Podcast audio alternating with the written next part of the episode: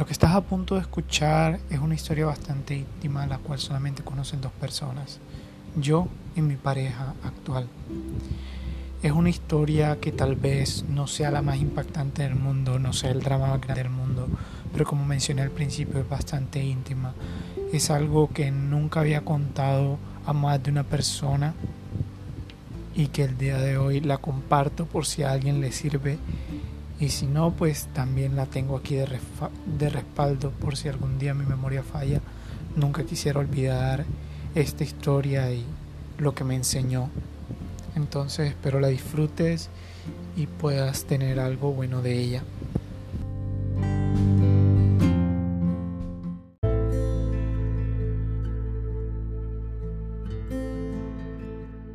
Nunca he sido una persona de tenerle miedo a la oscuridad. Tal vez en mi cabeza a veces existía ese pequeño juego o esa pequeña sensación de cosquilleo y algo de temor cuando apagábamos las luces de la sala y solamente quedaba la luz hacia las escaleras de la casa y era correr rápidamente para evitar que lo que sea que viniera atrás te alcanzara. Pero de ahí en adelante no había ningún miedo por mi parte. Pero todo eso cambió en el mes de diciembre del año 2016. Sentía yo que estaba pasando por un momento bastante tormentoso en mi vida. Sentía que había aliviado muchas presiones en mi cuerpo una vez habían salido los resultados de las pruebas ICFES y que afortunadamente me había ido excelente, considero yo. Pero aún así mi cuerpo se sentía inquieto, no olvidaba esa sensación que tenía antes de las pruebas o antes de siquiera eh, estar cerca de a semanas de presentarla.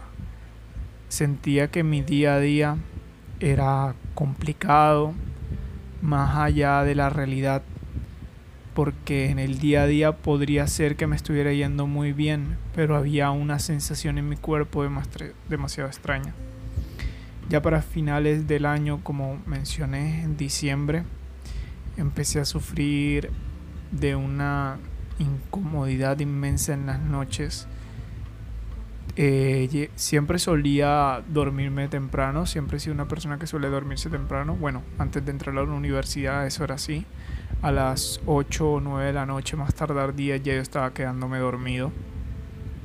Y yo no tenía problema en estar mirando el celular y quedarme dormido viendo el celular o simplemente bloquearlo y dormirme y caer rendido enseguida con solo cerrar, con solo cerrar los ojos.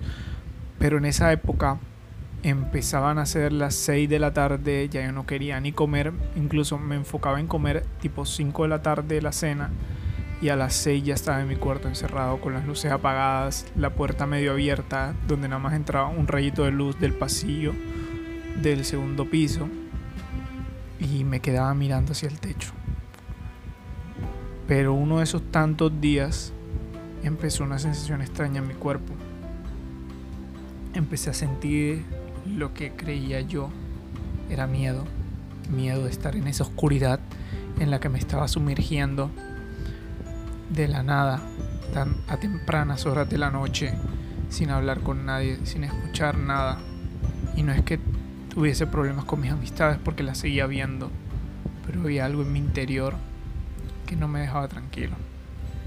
Incluso tenía, por decirlo así, una pareja en ese momento y aún así tenía una gran incomodidad encima. Esas noches me dedicaba a estar acostado mirando el techo y en esa oscuridad casi que absoluta tenía la sensación de que alguien me observaba. He trataba de evitarlo e incluso muchas veces el miedo que empezaba a generar en mí me hacía taparme el rostro y caer rendido. Así fueron varios días hasta que se fue intensificando. Cada vez el miedo que sentía estar en la oscuridad era mayor, pero al mismo tiempo no quería abandonar mi habitación. llegó un punto donde estos miedos y esta sensación de alguien mirándome tomó una forma y aunque suene absurdo, sentía que tenían forma de ángel, pero no el ángel típico de vestidos blancos, de cabellos dorados y brillante con alas blancas. Eran figuras con alas sin color, me los imaginaba en blanco y negro completamente y con un cuerpo esquelético que en verdad me aterraban y sentía que estaban pegados a mi techo hacia la dirección que yo mirara, que no era uno, sino que eran muchos y que me atormentaban toda la noche. Me dedicaba a cerrar los ojos y solamente podía imaginar cómo estaban ahí mirándome y que cuando los abriera se iban a esconder. Siguieron pasando los días, dos, tres días, y un día me embargó tanto el temor que decidí levantarme de la cama y salir de la habitación. Luego, no tenía ni siquiera valor de entrar de nuevo a mi cuarto. No le contaba nada de esto a mis papás, mi hermano, porque sentía que simplemente era una estupidez. Sabía que no era real, sabía que había algo en mí, algo que me estaba haciendo sentir así, esa incomodidad que había dejado que creciera en mi interior mucho tiempo. Fueron pasando más días, empezaron las novenas de diciembre y muchas de ellas se hacían en mi casa. Mi mamá acostumbraba a ofrecer nuestra casa como un espacio para realizar las novenas en diciembre, siempre me tocaba leer o participar de alguna forma en las novenas, pero después del tercer o cuarto día de novenas no quise asistir más. Simplemente no podía con esa sensación de tristeza que tenía en mi cuerpo. E incluso con solo el comienzo de las novenas también me encerré más en mi hogar. No quería salir, no quería hablar con nadie más allá de una, más allá de WhatsApp, más allá de Facebook, me empezó a incomodar, o no incomodar, sino perdí las ganas de socializar con alguien de manera presencial. Y pues sí, como mencioné, tener una pareja. Tenía lo que yo consideraba una pareja en ese momento. Y al vernos, en vez de mejorar las cosas, les juro que entre más nos veíamos, peor me sentía. Más allá de detalles que puedo estar omitiendo en este momento, por respeto y por mi propio interés, empezó un cúmulo de cosas que un día estalló. Un día sentí tanto miedo que solamente me dediqué a llorar, acostado en esa casi total oscuridad de mi habitación. Lloré Lloré un mar de lágrimas completo, un mar de lágrimas absoluto. Mi cuerpo temblaba de tanto llorar. Pegaba gritos, pero me tapaba la boca con la almohada. Aprovechaba que el ruido del, del equipo de sonido era altísimo mientras realizaban las novenas y me desahogué. Me desahogaba mucho. Sentía que cada vez que lloraba y me desahogaba era un descanso para mi cuerpo ya que caía rendido a dormir después. A pesar de eso me levantaba a las 12 de la noche y ya en esa oscuridad ya no eran las mismas. Ya no sentía miedo en esa oscuridad a las 12 de la noche. Luego repetía el proceso al día siguiente. Sentía mucho miedo, me desahogaba llorando y así como por cuatro días más. Llegó el último día de la novena. Y les juro que hace tanto tiempo había sentido que al fin el miedo se había ido. Después de mucho tiempo, perdón.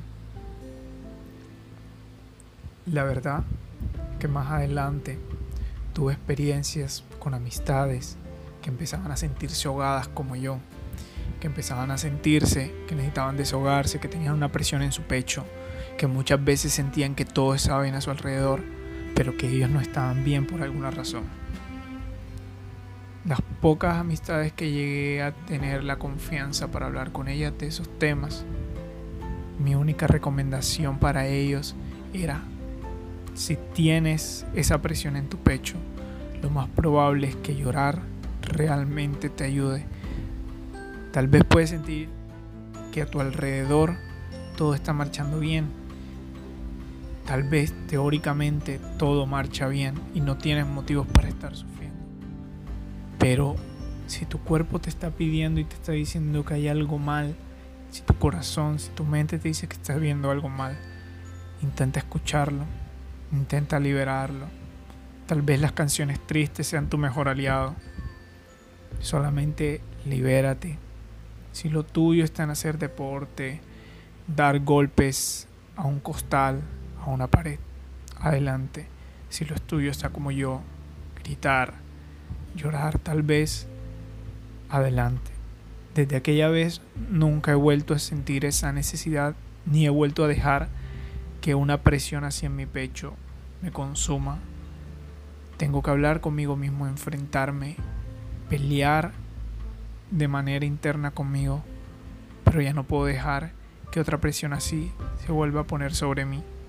En estos momentos tengo una pareja diferente a la que tenía aquella ocasión y esta pareja me llena de felicidad. No es la misma sensación de consumo, de dejarme más agotado. Al contrario, es darme más energías, más ganas de seguir adelante y seguir mejorando. Siempre, siempre, siempre busquen algo mejor. No solamente en alguien más, sino también en ustedes mismos.